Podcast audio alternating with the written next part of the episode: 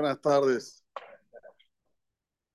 Bezrat Hashem enseguida, David, vamos a dar un shiur sobre estos 10 días mágicos que Boralam nos regaló.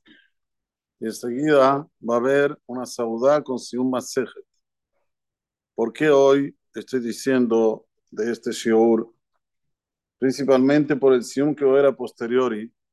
Es una mitzvah muy grande estar en un Sium Masejet en los 10 días de Teshuvah.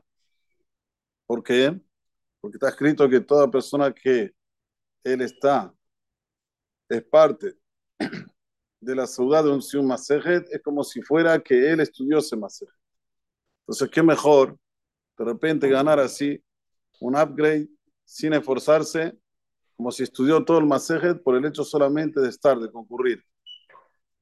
Aparte, hay una hidá que lo trae en nombre del eh, Vital, que todas las personas que están en un Sium Masejet, la Neshama de él, después quiere también terminar un Masejet.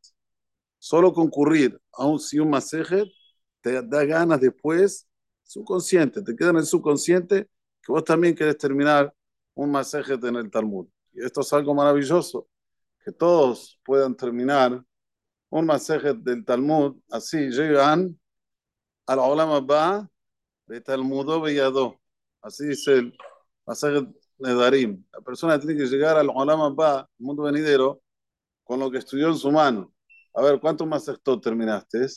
Esto te va a acompañar después de los 120 en el mundo venidero. Si una persona no estudia Torah, ¿qué va a hacer allá arriba? Vamos a decir que se merece el mundo venidero. Vamos a decir. ¿Qué va a hacer? Todos estudian Torah y el qué? ¿Va a mirar el techo? No hay otra cosa. Allá arriba, lo único que hay son yeshivot. ¿Sí? Me hay más va, las yeshivot de aquí abajo son iguales arriba. Solo que allá es todo espiritual y aquí hay una airbubia, hay una mezcla de espiritualidad con lo material. Volviendo, todos los días ahora estamos diciendo estos 10 días, Avinu Malkenu, Hatanu Lefaneja. ¿Qué quiere decir?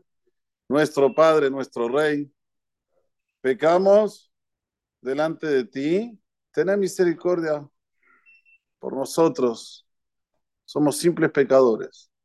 La pregunta es, ¿para qué tenemos que decirle faneja? Obvio.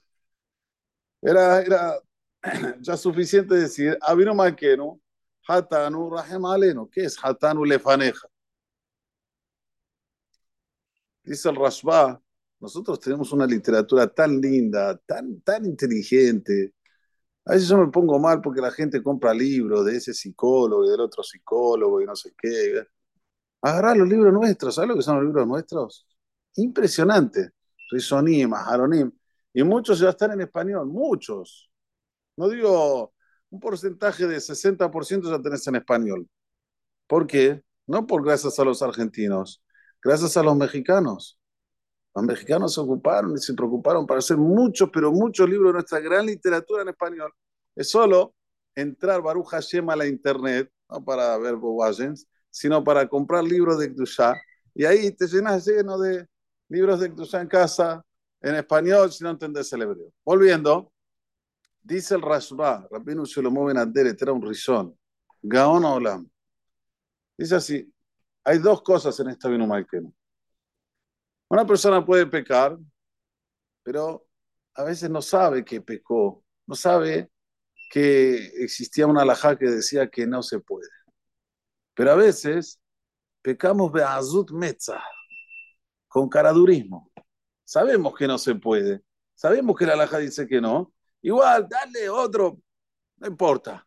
Yo con Dios me arreglo. ¿Cómo que yo con Dios me arreglo? ¿Qué? ¿Dios es tu amigo? Sahbak. Eso lo puede decir acá abajo, con plata, uno puede arreglar. Pero allá arriba, esto es lo que vamos a decir en Kipur.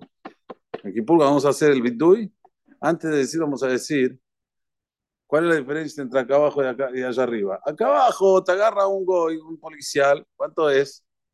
Pone eso, qué sé, 3 mil, 4 mil, 5 mil pesos, chao. Allá arriba, y mi por, oílo.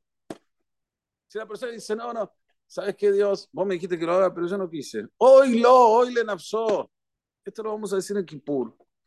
Pero a veces nosotros pecamos sabiendo que no se puede. Entonces, Avino Malkenu, Hatanu Lefaneja.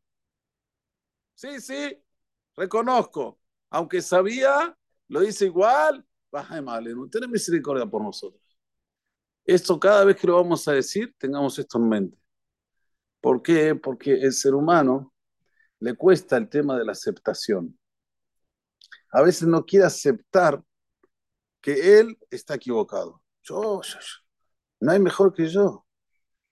Soy un buen tipo, no le robo a nadie, no miento, no hago nada. Ah, para un poco. A veces Borolam te dice que no se puede hacer esto y vos lo haces igual.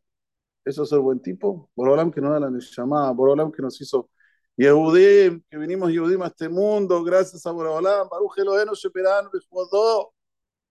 Y ahora hicimos un pecado que no se puede y sabíamos que no se puede.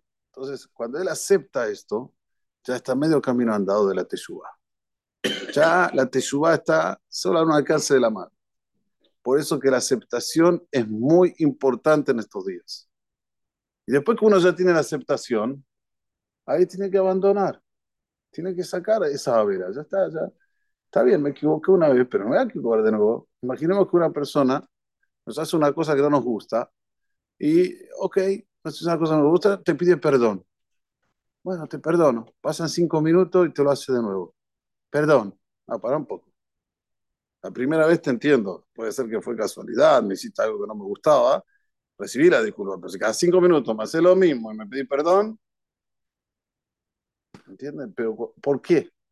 Porque uno a veces dice el perdón de la boca para afuera, uno tiene que sentir eso, tiene que sentirlo, tiene que aceptarlo, y ahí ya medio camino andado para las otras gente. Baruja Donai la hola.